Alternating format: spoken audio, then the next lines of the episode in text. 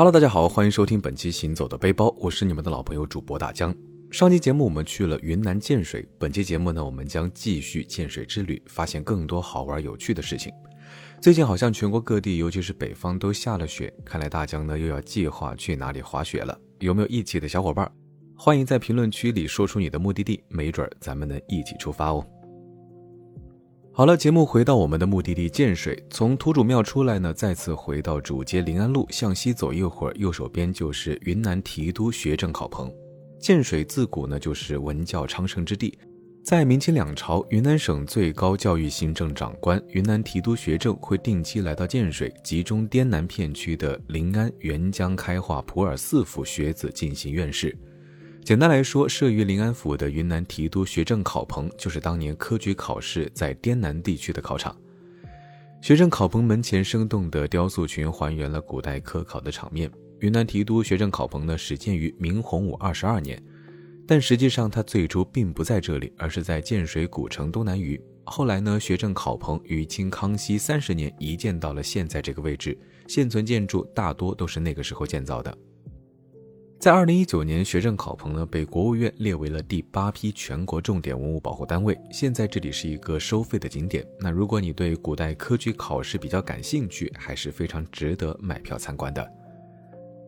走进其间，整个建筑群房舍制比，可分为考场和学政署两个部分，与甬道为中轴线对称，形成了六进院落。其中一进院为仪门，左右两侧是古厅和号厅，供考生住宿和犬马；二进院为龙门，为考官随侍人员值班的场所；三进院为坐堂及东西文场；四进院为教室馆；五进院为戒慎堂；六进院为学政公署。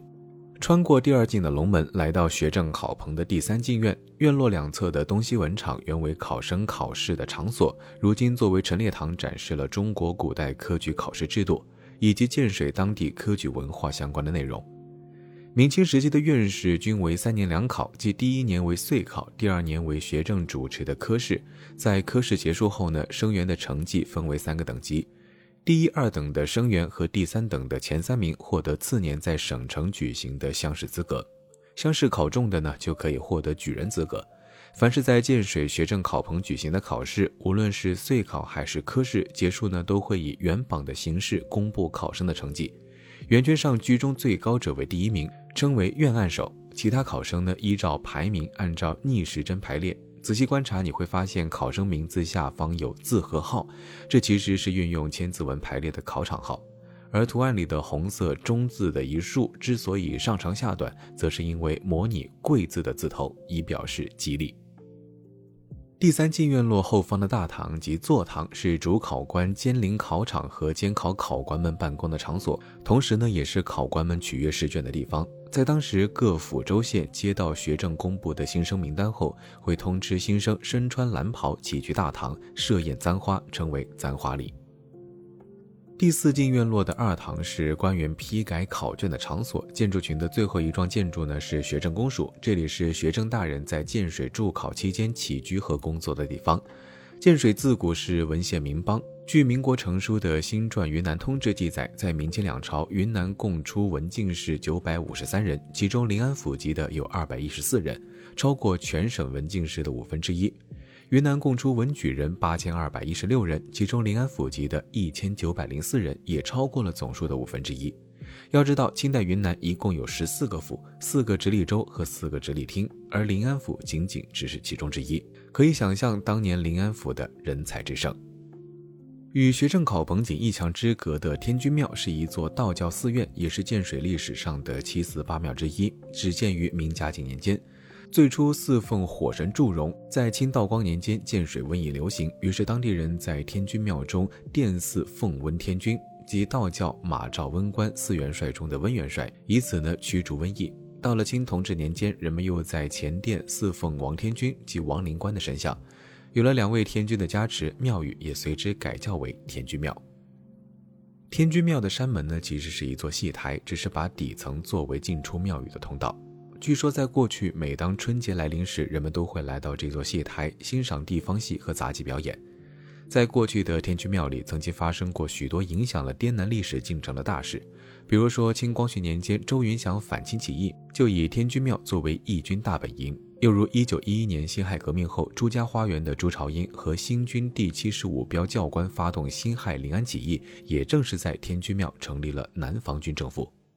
在这儿呢，也提醒大家一下，天君庙呢是可以免费参观，但是内部呢是不允许拍照的。沿临安路继续往西走，很快就来到了临安府署。这座始建于明洪武十五年的建筑群，在明清两朝一直是临安府治的所在地。当时的临安府管辖建水、石屏、阿弥、宁州、通海、河西等州县长管司和长寨。最初主持修建临安府署的人是时任临安通判的许申，其后府署经历过六次较大规模的维修。府署作为古代政府权力的象征，其规模、布局和装饰呢都有严格的规定。新中国建国后，临安府署曾在很长的一段时间里作为政府机关的驻地。除了府署大门和大堂卷棚为清代遗物之外，其他建筑早已面目全非。现有的建筑呢，也大多都是几年前在原址上重建的。临安府署大门始建于明洪武年间，三间三架，黑油西环，严格遵循明清政府对四品衙门的规定。在大门两边放置着明远谷和诬告加三等月宿踏舞式的石碑。府署大门的后方是南天宝帐牌坊，这座牌坊呢始建于清康熙十一年，可惜后来遭到了毁坏。现在我们看到的牌坊呢是二零一六年重建的。牌坊上的南天宝帐四字正是当时临安府作为滇南门户边陲重地的真实写照。牌坊之后是仪门，取有仪可向之意，即礼仪之门。仪门宽三间，对于开启哪个门其实是有讲究的。知府大人迎送平级和上级官员开中门，下级文官来府署办事开东门，下级武官办事呢开西门。仅有新官上任、知府升堂、宣读圣旨、庆典活动的时候呢，才会三门同时开启。临安府署的大堂又叫做忠爱堂，是重大典礼、仪式或者是知府复审州县民事、刑事案件的地方。目前的大堂建筑只有卷棚顶为清代遗存的建筑，其余部分呢，包括左右两厢，都是后来原址复建的。大堂正中悬有明镜高悬的匾额，以警示官员要审案严明，判案公正。两侧呢悬挂化被群黎、德泽子民两块匾额，寓意官员呢要以恩德感化百姓。明镜高悬匾额之下的屏风叫做海水潮日图。寓意呢，指日高升。屏风前面的案桌摆放有金堂木、砚台、笔筒、笔架、铅筒等办案工具。大堂左侧的忠孝廉洁石碑也是以示为官之道。大堂前的两厢分为六科，即府衙的六大职能部门。六科的排列呢，其实还是很有讲究的，按照东尊西卑、重文轻武的顺序排列。其中东侧自北向南为吏户礼三科，西部呢。西侧呢为兵刑工三科，分管人事、财政、文教、军事、司法和工程营建。大堂之后呢是二堂即会宣堂，是官员审阅案卷、办公议事的场所。建筑呢也是近年才复建的。除此之外，堂前还有一个莲花池，莲池谐音廉耻，意思就是要提醒为官之人要知廉耻，做个廉洁的清官。莲花池上的桥呢，叫做青云桥，台阶三级，寓意呢，只要官员为国为民，就一定能够平步青云，连升三级。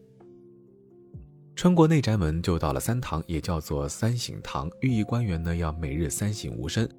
同时呢，这里也是知府接待各级官员、商议机密要事的地方。总体来说，临安府署基本上算是一个新建的景区，里面能够看到的历史遗存并不多。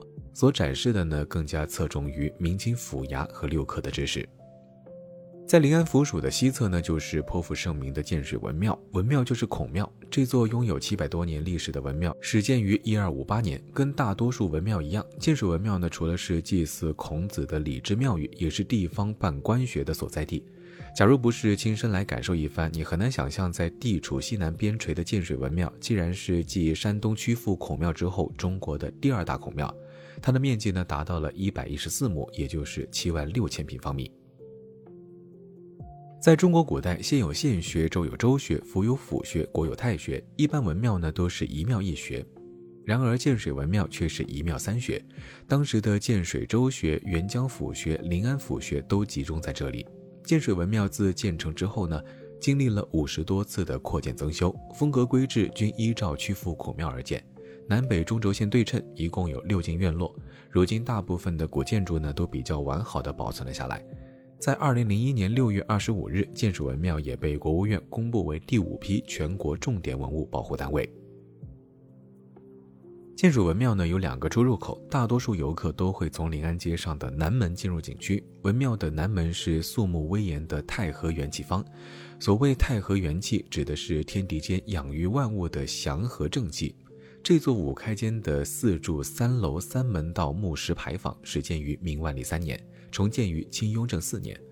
在牌坊的坊座上呢，有造型精美的狮、象、麒麟和龙石雕，门前呢有一对石鼓。牌坊顶部斗拱密集，与两侧的花砖墙组成了五岭三重檐牌楼顶。牌坊之后呢，是中国古代思想家、政治家、教育家、儒家学派创始人孔子的圣像。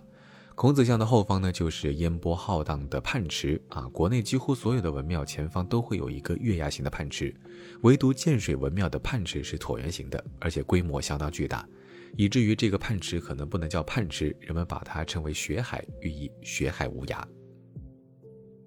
这座泮池呢，开挖于明成化年间，在清弘历年间拓宽为椭圆形，水面面积达到了四十多亩，是全国所有文庙中最大的泮池。泮池东西两岸林荫茂盛，有步行道和虹桥相围。池中呢有一座小岛，通过一座桥与堤岸相连。岛上呢有一座吊鳌亭，取“书山有路勤为径，学海无涯苦作舟”之意。泮池后方呢是一个半月形的台唇，台前围以白石栏杆，台后有三座牌坊。这三座牌坊里居中的是朱寺渊源坊，左右两侧有里门、义落石牌坊，坊前立有一块下马碑，侧面红墙上镶嵌“鸢飞鱼跃”四个石刻大字。朱寺渊源坊是建水文庙最华丽的建筑之一，这座木石牌坊为清乾隆四十三年重修，五开间五楼三门道，高九米。坊座上呢有狮象、麒麟和龙的石雕，牌坊两侧还各有雕砖龙凤壁画一幅。牌坊的坊檐为重檐歇山顶，檐角飞翘，斗拱层叠，如同叠罗汉一般。远观就如同雁阵飞临泮池之上，造型令人赏心悦目。实际上，这些密密层层、精巧玲珑的斗拱主要起的是装饰作用，并不能全部承担檐房的重压。为了解决这个问题，古代的建筑设计师可谓是独具匠心。仔细观察，你会发现中间一银坊座的石麒麟和石狮子额头上各雕刻了一个跪姿的石人，头顶一朵石莲花，莲花上再安装一根雕龙木柱，巧妙地撑起了房顶的四个檐角。在朱寺渊源坊的后面呢，又横向排列着四座砖木牌坊，分别题写“德配天地，道观古今，圣域游祠，贤观敬仰”。造型呢跟朱寺渊源坊相近，只是坊座上缺少了石像石雕。朱寺渊源坊后方中轴线上还有一座棂星门，现存建筑为清乾隆五十年重建。其实几乎所有的文庙呢都会有棂星门，但是呢在建水文庙的这座棂星门有点不同寻常。当你抬头仰望，能够看到它有四根木柱穿屋脊而出，柱顶呢罩有明代烧制的青花盘龙瓷罩。这种建筑形式在国内文庙中非常少见。棂星门的东西两侧是碑廊，里面保存有元、明清、民国至建国后的数十通碑刻，包括有圣旨碑、科甲提名碑、德政碑以及记载历朝历代增修文庙的碑刻。棂星门后方的杏坛呢，始建于元代，明天顺年间和清乾隆年间两次重建，后来又因为地震而坍塌，现存建筑是两千年再度重建的。在如今的杏坛里呢，有一块明代天顺年间孔圣玄颂图画像碑，画面内容呢是孔子席地而坐，抚琴授课，四个弟子肃立恭听。碑文则为宋高宗御题孔子像赞，共四十八字。这块画像碑原本是宋高宗赐予浙江衢州孔庙的物品，在元灭南宋后，这块碑亦随元国都临安之名移至云南建水，从而传入了建水文庙。棂星门再往后呢是大城门，这座门跟棂星门一样，都是三开间建筑。建筑重建于清乾隆三十七年，门前石阶正中有飞龙浮雕一幅。穿过大城门就来到一个庭院，丹池之上呢就是文庙主体建筑仙师殿，也就是大成殿。它重建于清嘉庆九年，为五开间三进单檐歇山顶建筑，与两厢的东西五组成了气势恢宏的建筑群。新师殿前悬挂“新师庙”三个鎏金大字，比例呢遒劲有力。殿内悬挂摹刻清代历朝皇帝御题贴近匾额八块，正中供奉孔子，两侧呢四四配和十二折支撑前檐的左右两根青石柱，中部呢篆刻成龙腾祥云状，非常好看。先师殿的二十二扇透雕木平门是国内平门里的珍品。居中的六扇为六龙捧圣图，可以见到六条立体的雕龙在云水间腾挪翻飞，造型栩栩如生，拱卫着殿内的孔子圣座。两旁的屏门呢，则镌刻了各种动物花卉形象，比如说三羊开泰、犀牛望月、领土玉书、封侯挂印、功名富贵等等，全部呢都是镂空的立体雕花。作为滇南儒家文化的重要阵地，历史上临安府科考人才辈出，这座文庙可谓是功不可没。直到今天，仍然有许多考前学子和揪心的家长会来这里祈求保佑。每年的九月二十八日，孔子诞辰那天呢，建水文庙呢都会举办声势浩大的祭孔大典，相关活动呢也通常都会持续到国庆黄金周。其实基本上每个到建水的游客呢，都会在他们的打卡清单里有一个体验观光小火车的项目。建水小火车行走的这段铁路呢，是戈壁临平铁路其中的一段。戈壁临平铁路呢，是云南最早的民营铁路，在一九一五年五月开工，于一九三六年十月十日全线通车。它的起点呢是在滇越铁路的碧色寨站，终点在石坪，连通了滇南地区的个旧、蒙自、建水等城镇。戈壁临平铁路的特别之处呢，就是在于它是全国唯一的寸轨铁路。这条铁路在建设之初呢，采用的是六寸轨道，即两轨道之间的距离呢只有零点六米，远小于标准铁轨的一点四三五米轨距，也小于滇越米轨铁路的一米轨距。到了上世纪七十年代，戈壁临平铁路除机接至各旧一段仍保留了零点六米寸轨之外，其余全部都改成了轨距为一米的米轨轨道。随着铁路、公路的飞速发展，时速不到三十公里的米轨机车越来越不能适应现代的要求。在本世纪初，戈壁临平铁路呢就全部停止运行了。现在的建水小火车也仅仅是作为旅游观光的用途。也正因为如此，它的票价呢是远高于普通的火车票的。从建水到团山，路程呢只有十三公里，往返全票价格却要一百块。而且呢，它的速度特别的慢，即使不停靠站，单程也要开上四十分钟，真的是应了云南十八怪里面的。火车没有汽车快。建水小火车的起点呢，在建水县城的临安站，终点设在团山村站。去程中途停靠双龙桥、湘汇桥两站，返程不停站。小火车呢，每天只有两趟，从临安站出发的时间分别是上午九点和下午两点半。旅游旺季呢，一定要提前三到四天买票，否则是一票难求。登上小火车，乘务员会发给每个旅客一个手环，作为中途靠站和返程时的上车凭证。实际上，它是没有人检票的。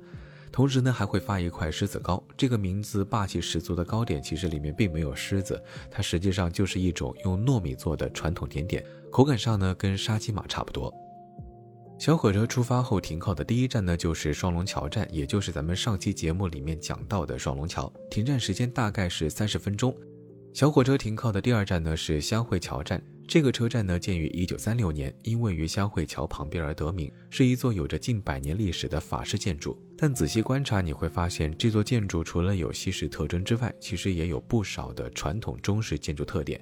比如说，站房建筑为斜山屋顶，部分小木座上呢，仍然沿用传统的斗升构件做装饰，可以说是极具文化个性。横跨庐江东西两岸的香汇桥呢，就在火车站东侧五百米外。但是呢，由于小火车停站时间短，所以呢，大部分旅客都不会去这里。实际上，这座桥始建于清嘉靖十九年，是一座全长八十米的三拱廊桥。桥身呢，由一万多块青石拱圈砌筑而成，桥面呢，由二层楼阁、文心阁全部覆盖，造型古朴而精巧，非常值得一看。建水小火车呢，是国内仅存为数不多的米轨火车。乘坐小火车呢，也无疑是一个非常难得的经历。但它的体验感其实并不算完美。比如说，双龙桥和香汇桥两站的停靠时间太短，尤其是香汇桥大概只停二十分钟左右。而且呢，香汇桥和车站呢还有一段距离，一路小跑呢也可能是仅仅够时间匆匆看一眼。还有一个就是，每当小火车停站时，全部游客都会下车，同时涌向景点啊，想要避开人群拍照几乎是不可能。而且如果人数多的话，每人一百的票价不比租车或者是包车划算，时间呢也远不如自驾自由。所以呢，要不要坐建水小火车，完全还是靠你自己决定喽。好了，本期节目到这里差不多也要告一段落了。下期节目我们将继续在建水发现建水的美食。感谢收听本期行走的背包，我是你们的老朋友主播大江，欢迎大家关注我的微博“千大江”，谦虚的谦。我们下期节目再见喽，拜了个拜。